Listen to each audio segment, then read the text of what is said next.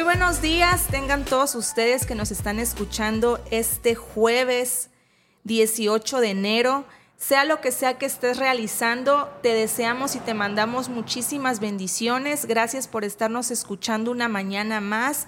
Y hoy nos acompaña nuestra hermana Carmina y nos trae un tema que es muy poderoso, un tema en el cual vamos a aprender sobre todo a cerrar ciclos y abrir puertas, porque ese es el tema que trae para compartir nuestra querida hermana Carmina para todos nosotros.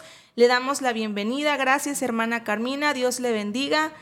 Dios te bendiga, Rosy. Dios les bendiga en esta hermosa mañana esplendorosa, porque todo, ya sea que llueva, ya que sea eh, con aire, con lluvia, con viento, con sol, es maravilloso recibir a la presencia de Dios en toda su magnificencia y creación.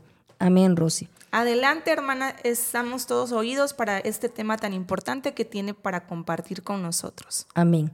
Pues el tema es cerrando ciclos y abriendo puertas. Voy a compartir una lección aprendida, ¿sí? Y en cómo la obediencia a Dios nos lleva a nuevas oportunidades.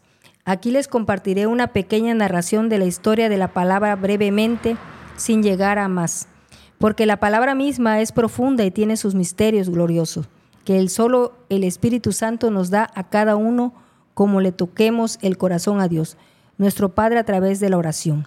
Amén. Dios en un principio todo había hecho, misma la palabra habla de un caos que se vivió y solo hizo después con su gloriosa palabra reacomodar lo que su gloriosa voz realizó fue su propia palabra. Surgimos nosotros, Ahí el Señor nos hizo, dice Génesis 2.7, dice, formó pues el Señor Dios al hombre del polvo de la tierra y sopló en su nariz aliento y fue el hombre un alma viviente. El tema dice cerrando ciclos, ¿sí? Y abriendo nuevos. ¿Por qué me enfoco en este versículo? Porque la palabra misma dice cómo nosotros como seres humanos el Señor nos creó tan perfectos. Dice, aquí mismo podemos ver en sus misterios bíblicos a nosotros mismos, hechos de barro, en un cuerpo físico, en nuestro primer Padre terrenal, como Adán. Y asimismo la vida y su lucha. El hombre es un alma. Tú tienes un alma. Tú tienes un espíritu. Ambos residen en el cuerpo físico. El alma trata con el cuerpo, el espíritu trata con Dios y el cuerpo físico trata con el mundo. Por eso es que nuestra definición y nuestro carácter muchas veces en nuestro diario vivir se contempla de emociones almáticamente, pero cuando llegamos al cuerpo físico tenemos muchas veces diferencias con los demás.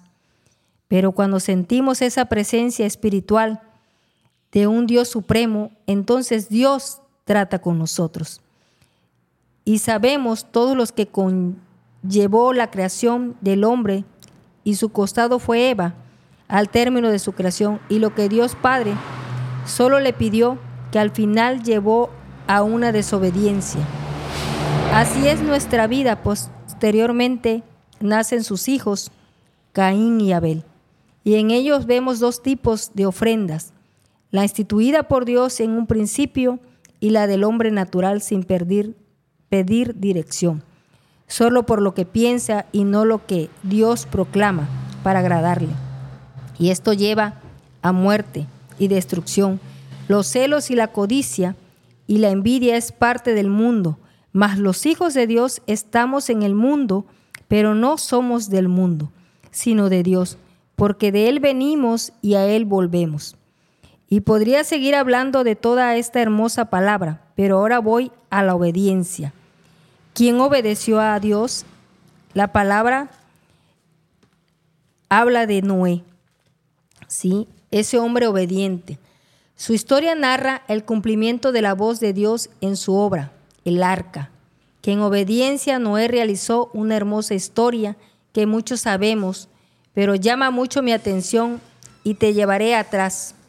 En el libro de Génesis Dios hizo dos preguntas y estas preguntas Quiero que tú te las hagas, amado auditorio, porque me las he hecho yo y quiero que tú correspondas a Dios contestándolas. así como Adán y Eva algún momento fue preguntado Dios a ellos, de esa misma manera nos pregunta el Señor, ¿dónde estás tú? ¿Dónde estás tú y en dónde y en qué momento está tu alma y en qué lugar está tu alma, tu espíritu y tu cuerpo? Pregúntate si estás haciendo lo correcto ante los ojos de Dios, porque tendremos que entregarle cuentas en algún momento, principalmente de nuestra alma. La segunda fue, ¿qué es lo que has hecho?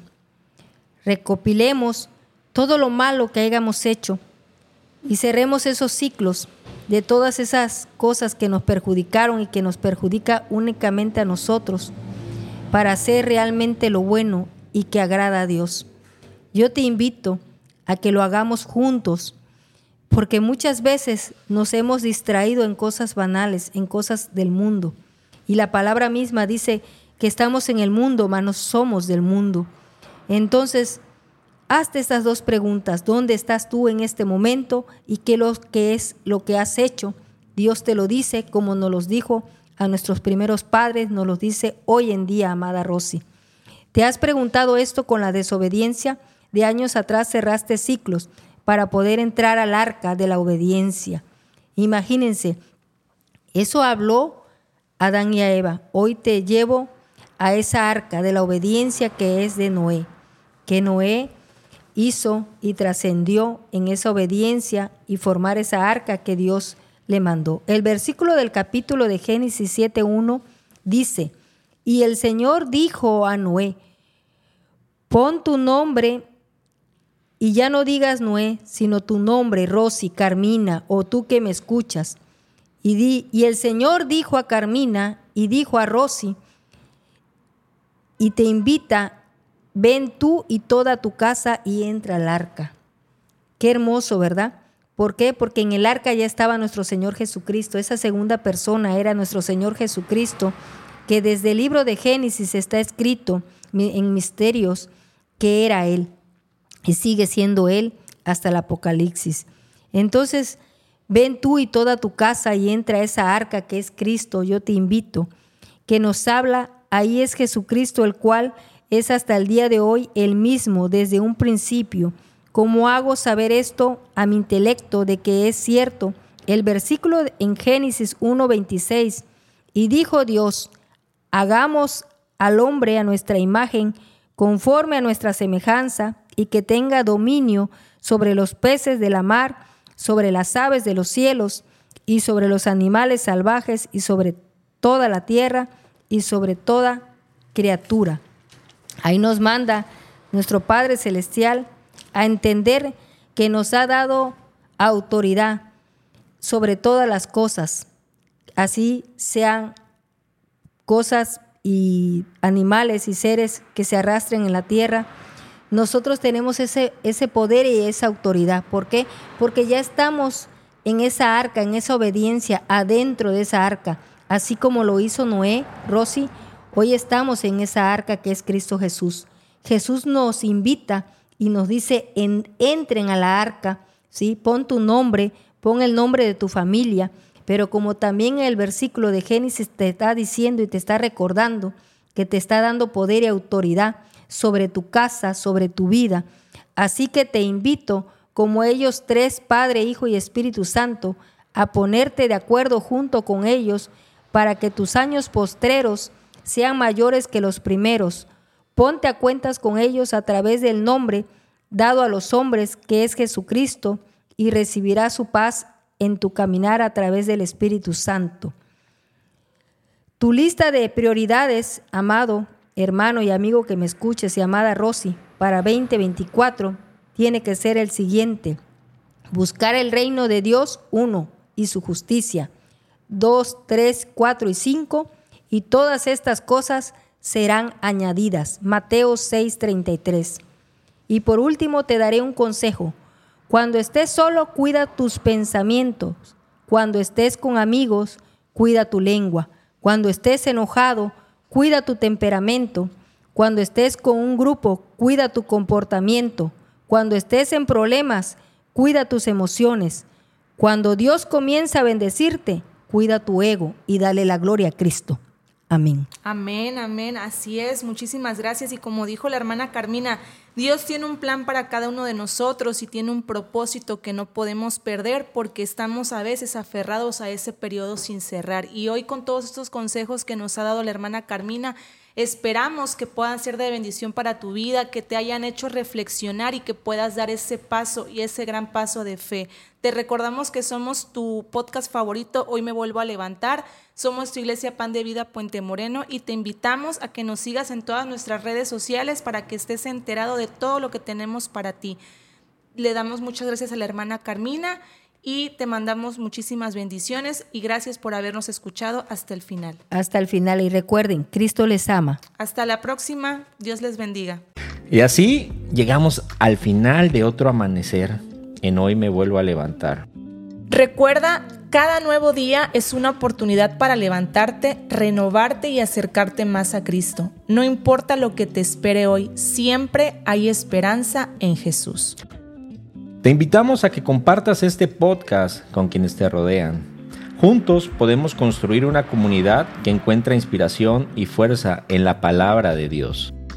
Si te ha llegado el mensaje de hoy, toma un momento para orar, abre tu Biblia y permite que la presencia de Jesús ilumine tu día. Sobre todo, recuerda que cada mañana es una nueva oportunidad para levantarte con Jesús a tu lado. Mantente fuerte en la fe y deja que su amor te guíe en cada paso. Gracias por ser parte de esta comunidad matutina. Nos encontraremos nuevamente mañana con un nuevo amanecer de Hoy me vuelvo a levantar. Que tengas un día lleno de paz y bendiciones.